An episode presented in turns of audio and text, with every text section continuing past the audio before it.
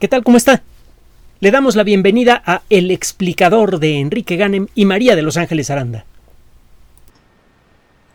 A lo largo de los, las últimas tres décadas del siglo pasado y lo que va de este, ha habido mucha discusión pública con respecto a la forma en la que generamos y usamos energía. Como biólogos estamos perfectamente conscientes del gravísimo impacto ambiental que han tenido todas nuestras prácticas para generar, distribuir y consumir energía en el planeta. El enorme impacto que ha tenido esto en la flora, en la fauna, en la calidad del agua, del aire, etcétera, etcétera. Es un impacto que sigue teniendo y que de hecho es un impacto creciente, en muy buena medida consecuencia de la sobrepoblación, que es el verdadero problema que tenemos que enfrentar y del que nadie quiere hablar. Le sacan al, al bulto porque no es un problema que se resuelva con tecnología. Es un problema que se resuelve cambiando la forma en la que la gente piensa, pero bueno. Y la, eh, la forma en la que la gente piensa y la forma en la que la gente cree. Y bueno, eso es... Eh, bueno, ¿qué le cuento? Mejor vámonos a lo sabroso del día de hoy. Existen muchas fuentes de energía eh, a gran escala, es decir, hay muchas técnicas que nos permiten generar cantidades muy vastas de energía a cualquier hora del día de manera constante, confiable, y todas tienen sus problemas. La energía hidroeléctrica, vamos a hablar exclusivamente de electricidad, no nos vamos a meter ahorita con el petróleo.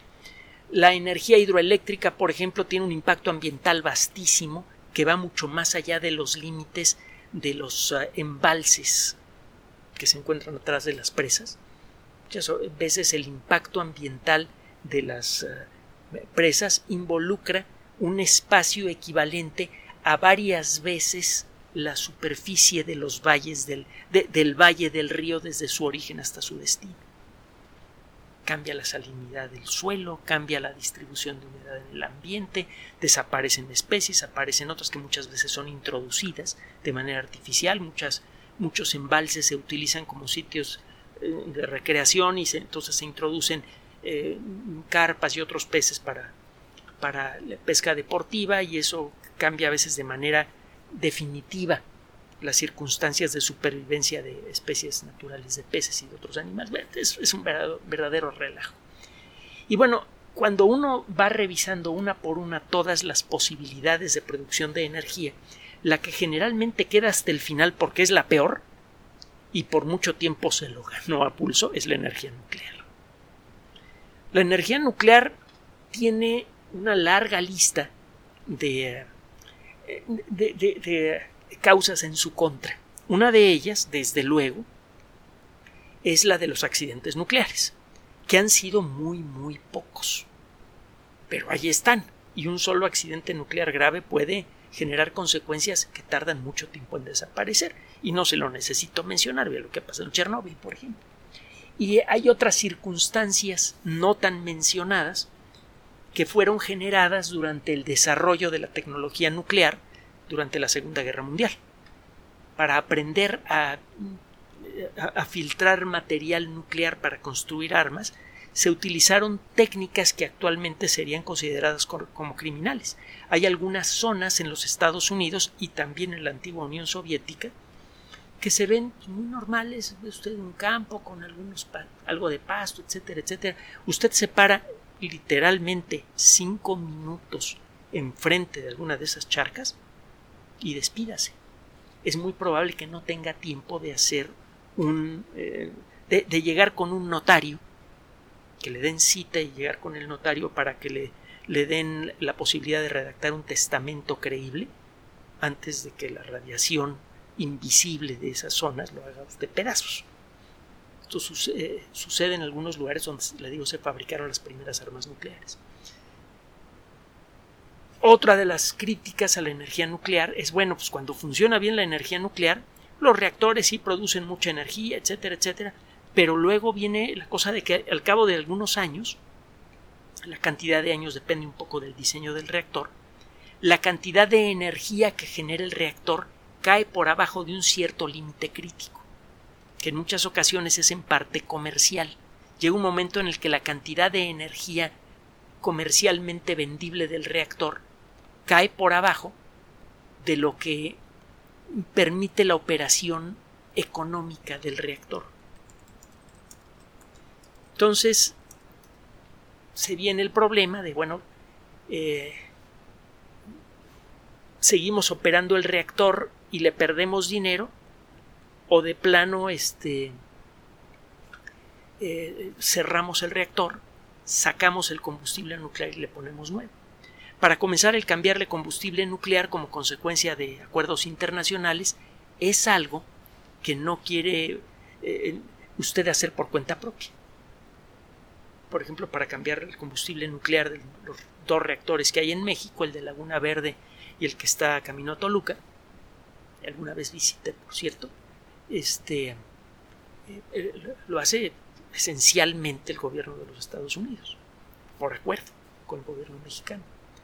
Y eso de arranque pues, ya es delicado.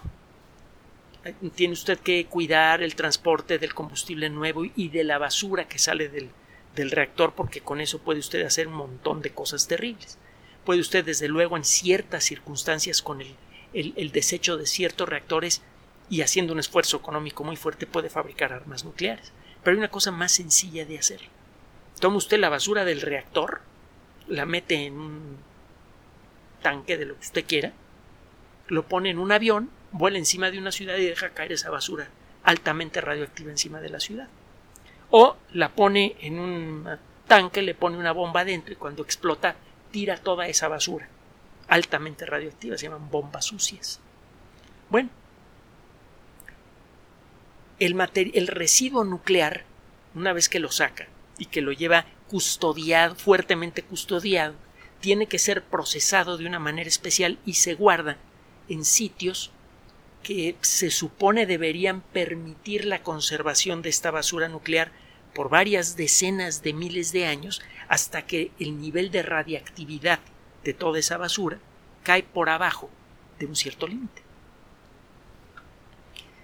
Y bueno, no muchos de estos sitios han sido revisados y resulta que no, que, no hay motivos para creer que vayan a ser estables en 10.000 años siquiera. Así que muy probablemente la basura que está guardada allí se va a salir de sus contenedores mucho antes, a menos que estos lugares reciban un mantenimiento extraordinariamente costoso. Porque no puede enviar gente a sacar la basura de un tanque que se está pudriendo para ponerlo en otra, desde luego, ¿verdad? Bueno, hay muchos motivos por los cuales la energía nuclear eh, su sola mención le saca ronchas a mucha gente. Desgraciadamente, la tecnología nuclear se desarrolló principalmente como una necesidad militar. Y como consecuencia de eso se desarrolló sin ninguna consideración para la seguridad de nadie. Digo, sí, había algunas consideraciones menores, pero la realidad es que los experimentos que se hacían en el laboratorio de Los Álamos, por ejemplo, o en otros laboratorios nacionales en donde se iba purificando el material nuclear y en donde se diseñaban y construían otras partes de, de, la, de, las armas nucleares, pues era, era, muy baja, es decir, mucha gente estaba expuesta a peligros serios en esos lugares.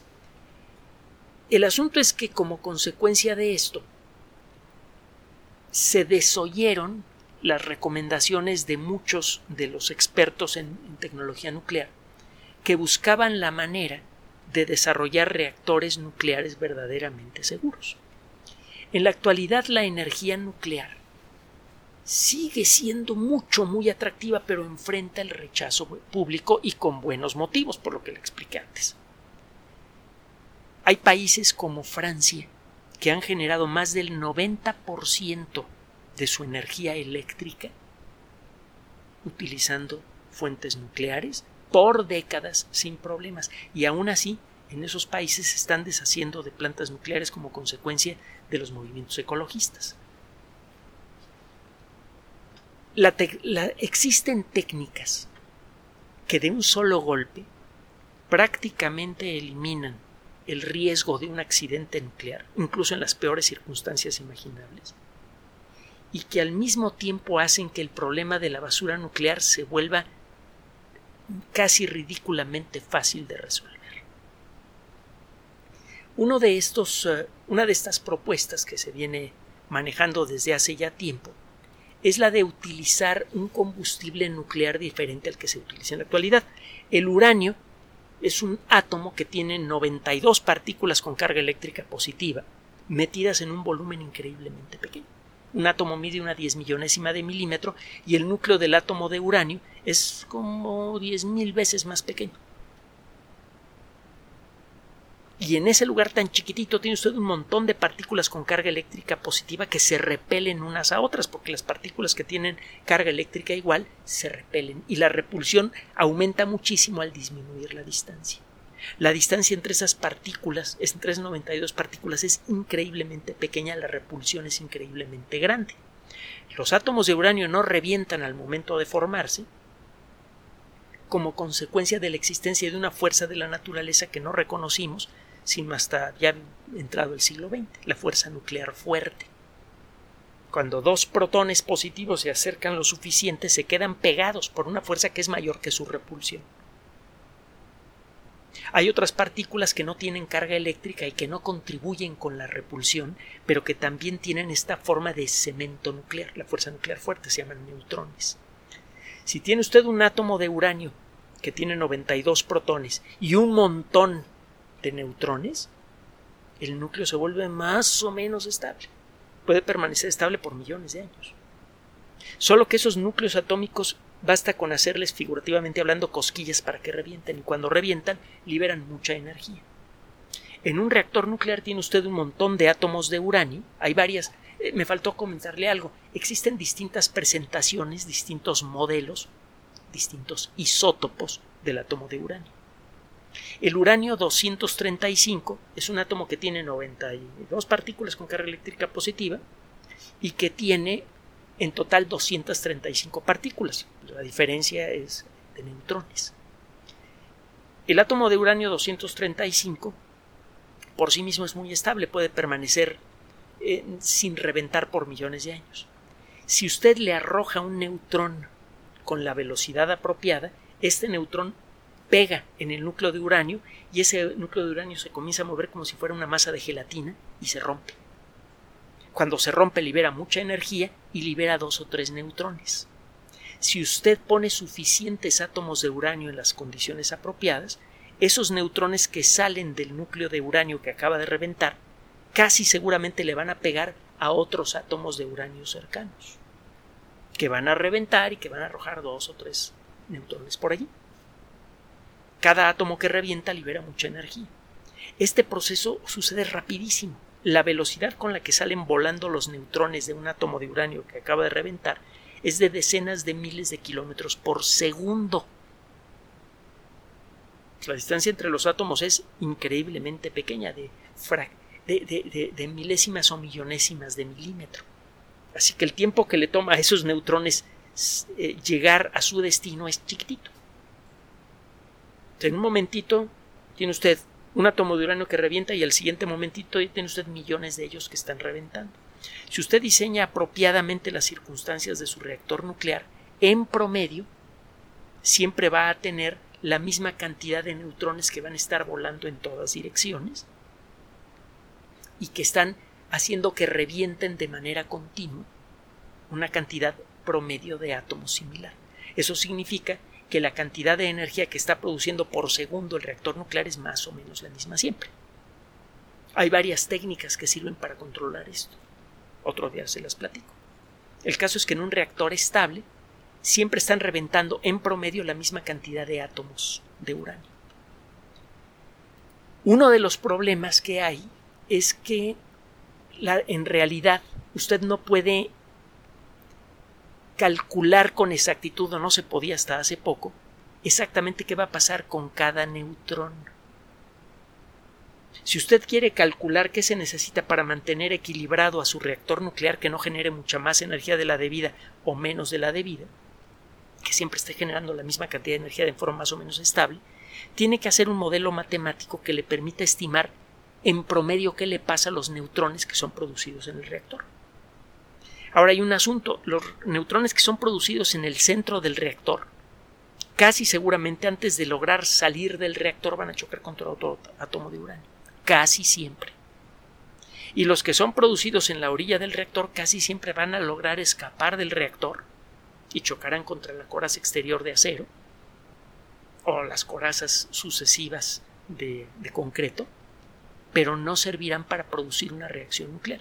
Cuando un neutrón escapa del centro del reactor, ya no le va a pegar a un átomo de uranio y no lo va a hacer reventar y producir energía. Entonces, este escape inevitable de neutrones de un reactor hace que a veces la operación de los reactores sea un tanto impredecible. Esto no genera, bueno, al principio sí generó algunos problemas de inestabilidad que resultaban peligrosos.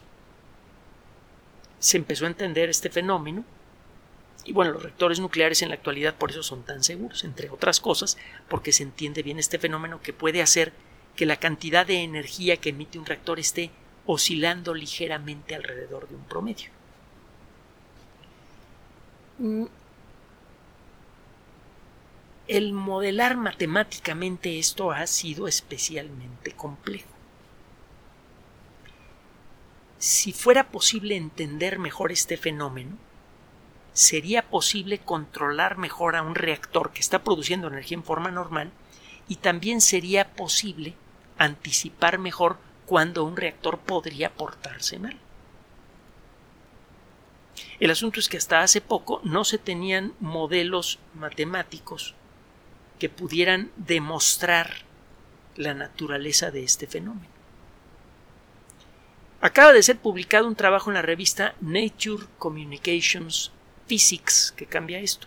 Recuerde que Nature Communications es una revista electrónica de editorial Nature, que es de altísimo prestigio, y que puede ser consultada por Internet y estos artículos son descargables de manera gratuita, abierta. No toda la tecnología nuclear es secreta. De hecho, casi nada es secreto en el mundo de la tecnología nuclear. Usted puede, si le interesa, buscar este artículo en la sección de física de Nature Communications en el que se habla precisamente de lo que se llama el, Neutron Clustering Effect, el efecto de agrupamiento de neutrones. Tiene usted un átomo de uranio que revienta y lanza, entre otras cosas, un neutroncito para acá. Ese neutroncito le pega a un átomo que revienta, que genera dos o tres neutrones, que eh, le pega quizá a otros dos o tres átomos, que genera cada uno de ellos dos o tres neutrones. En poco tiempo tiene usted una nube de protones, de, neutrones, perdón, que fueron generados por ese primer neutrón. Algunos de esos neutrones se van a perder, otros no. Si tiene usted un neutrón que fue generado en la parte externa del, del paquete de combustible, es probable que ese neutrón se pierda y todos los neutrones subsecuentes que habrían sido producidos por ese neutrón desde luego no son producidos.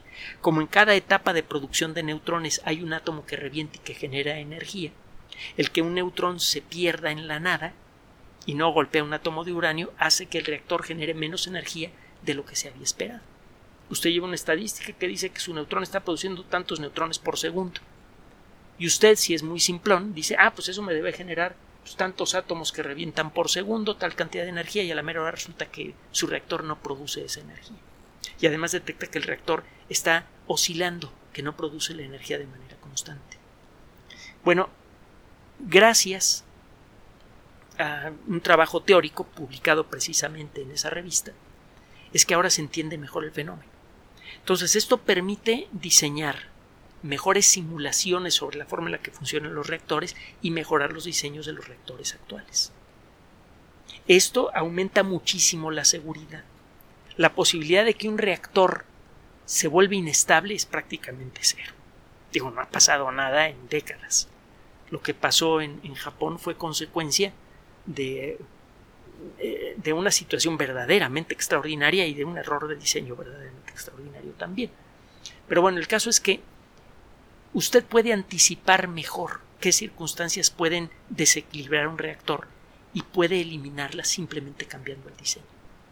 Prácticamente todos los problemas graves que pueda sufrir un reactor nuclear se corrigen con un diseño apropiado y ahora existe una herramienta matemática que permite mejorar las simulaciones de cómo se va a portar un reactor que tiene tal diseño y entonces usted sabe que en este reactor va a ocurrir tal fenómeno de inestabilidad y le cambia usted algún aspecto al, al diseño del reactor y una vez que la simulación le dice que todo va bien, construye usted un prototipo y ve si efectivamente las cosas se, se comportan como lo dice su modelo de simulación. Si la respuesta es sí, entonces ya fabrica usted un reactor nuclear comercial completo eh, que, que tenga mucha capacidad y que sea muy estable y todo lo que usted quiera. Eso forma parte de un movimiento fuerte que hay en la industria nuclear para el desarrollo de la tecnología de los reactores de nueva generación. Hay varios diseños diferentes y en su momento vamos a hablar de ellos en este espacio, así como vamos a hablar de nuevas fotoceldas, de mejoras en los generadores eólicos para evitar los problemas que le mencionamos en ocasiones anteriores, etcétera, etcétera, etcétera. Vamos a estar hablando continuamente de cuestiones de energía verde. Nos surge tener esa discusión aquí, una discusión creativa. Eh, entre otras tecnologías, se plantea, y esto se lo voy a plantear aquí nada más, pronto vamos a hablar del asunto con más profundidad, el cambiar de combustible nuclear. Desde el origen de la energía nuclear, la década de los 50, de la energía nuclear comercial, se habla del torio, otro elemento químico radioactivo, que podría servir como mejor combustible nuclear que el uranio. Los reactores de torio son más seguros en muchos sentidos. Es muy difícil prácticamente imposible fabricar armas nucleares aunque se robe usted el núcleo completo de un reactor de torio. Eh, los reactores de torio mm, tienen una cualidad por las características de lo que sucede en su interior, lo que en otras circunstancias se convertiría en basura nuclear, en material altamente radioactivo, pero que no genera suficiente calor para poder generar suficiente vapor para generar suficiente electricidad, ese material de desecho de reactores actuales, que es muy radioactivo y de larga duración, se convierte por las condiciones que hay en el interior del reactor en nuevo combustible. Estos reactores regeneran su combustible, no para siempre. Llega un momento en el que el combustible se agota. Pero cuando eso ocurre, el material residual que queda tiene mucha menos radioactividad el nivel y duración de la radiactividad de la basura de estos reactores es alrededor de 100 veces menor que la duración y nivel de radiactividad de los reactores actuales. Y tienen otro detallito más. Si usted los descuida y le sucede una cosa muy mal a alguna parte del reactor, el reactor se apaga solito. No se derrite. Estos reactores son a prueba de derretimiento. Y sí se han probado no es pura teoría. Bueno, el caso es que estamos buscando nuevas fuentes de energía que involucren menos impacto ambiental y todo lo que usted quiera. La búsqueda es, es mundial. Y si queremos tener éxito, necesitamos utilizar todas las cartas que tenemos en la mano. La energía eólica por sí misma y la energía eléctrica eh, fotovoltaica por sí misma no van a resolver el problema. Se pueden convertir en grandes aliados, sobre todo la fotovoltaica tiene muchos atractivos, pero no para resolver el problema de producir cantidades industriales de energía eléctrica de día y de noche de manera confiable.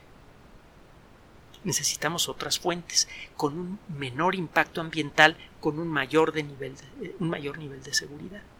Y aunque suene paradójico, la energía nuclear clásica, la que utiliza reactores de fisión, es por el momento la mejor opción de todas. En este espacio insistimos en la importancia de observar los problemas de la sociedad humana con los ojos de la ciencia. Es una de las grandes enseñanzas de la ciencia. A olvidarnos de nuestros sentimientos, de nuestras emociones y a ver con objetividad las cosas. Cuando usted enfoca con objetividad el desarrollo de la tecnología nuclear, lo que se viene planteando de reactores de torio y todas estas cosas, eh, se puede convencer por cuenta propia que la energía nuclear realmente puede convertirse en un gran aliado en el desarrollo de tecnologías que nos permitan utilizar grandes cantidades de energía con mínimo impacto ambiental directo e indirecto. En otra ocasión le justificaré esto cuando hablemos de los reactores de torio y otro tipo de reactores. Eh, finalmente, y en, en atención a la objetividad, el petróleo va a seguir con nosotros mucho tiempo. No demasiado, pero sí el tiempo suficiente como para que transcurra una generación, cuando menos, si no es que dos. El porcentaje de uso del petróleo en distintas partes del mundo irá disminuyendo, pero no dejará de, de ser importante. Y los países que tenemos petróleo, podemos aprovechar esa circunstancia para seguirnos capitalizando, si es que utilizamos de manera sabia esa, esa fuente, para utilizar cuando menos una parte de eso que, que recibimos para el estudio y desarrollo de nuestra propia tecnología. El hecho de que se esté desarrollando la industria petrolera con, nuevas perspectivas en México y en otras partes del mundo no necesariamente eh, implica una agresión ambiental. Lo cierto es que las técnicas de extracción de petróleo que siguen siendo muy sucias se han vuelto bastante más limpias en los últimos años. Y lo cierto es que si somos prácticos, no podemos deshacernos, ni nos conviene ni podemos deshacernos del petróleo en el corto. Así que también es una tecnología a la que conviene echarle lente, porque por cierto, gracias a otros desarrollos tecnológicos, se hace posible reducir en mucho el efecto contaminante de la tecnología general del petróleo. Para eso, desde luego, hay que aplicar nuevo conocimiento. Y de eso se trata en buena medida este espacio. Gracias por su atención. Además de nuestro sitio electrónico www.alexplicador.net, por sugerencia suya tenemos abierto un espacio en Patreon, el explicador Enrique Ganem, y en PayPal, el explicador patrocinio por los que gracias a su apoyo sostenemos este espacio. Puede usted descargar gratuitamente estos audios en formato MP3 en Spotify y en iTunes como El Explicador sitio oficial y en SoundCloud como El Explicador y con formato de video en YouTube en El Explicador sitio oficial. Recuerde nuestras redes sociales de siempre, Twitter Enrique-Ganem y en Facebook Enrique Ganem sitio oficial, El Explicador y los grupos que usted ya conoce. Finalmente, el explicador siempre somos María de Los Ángeles Aranda y Enrique Ganem. Gracias.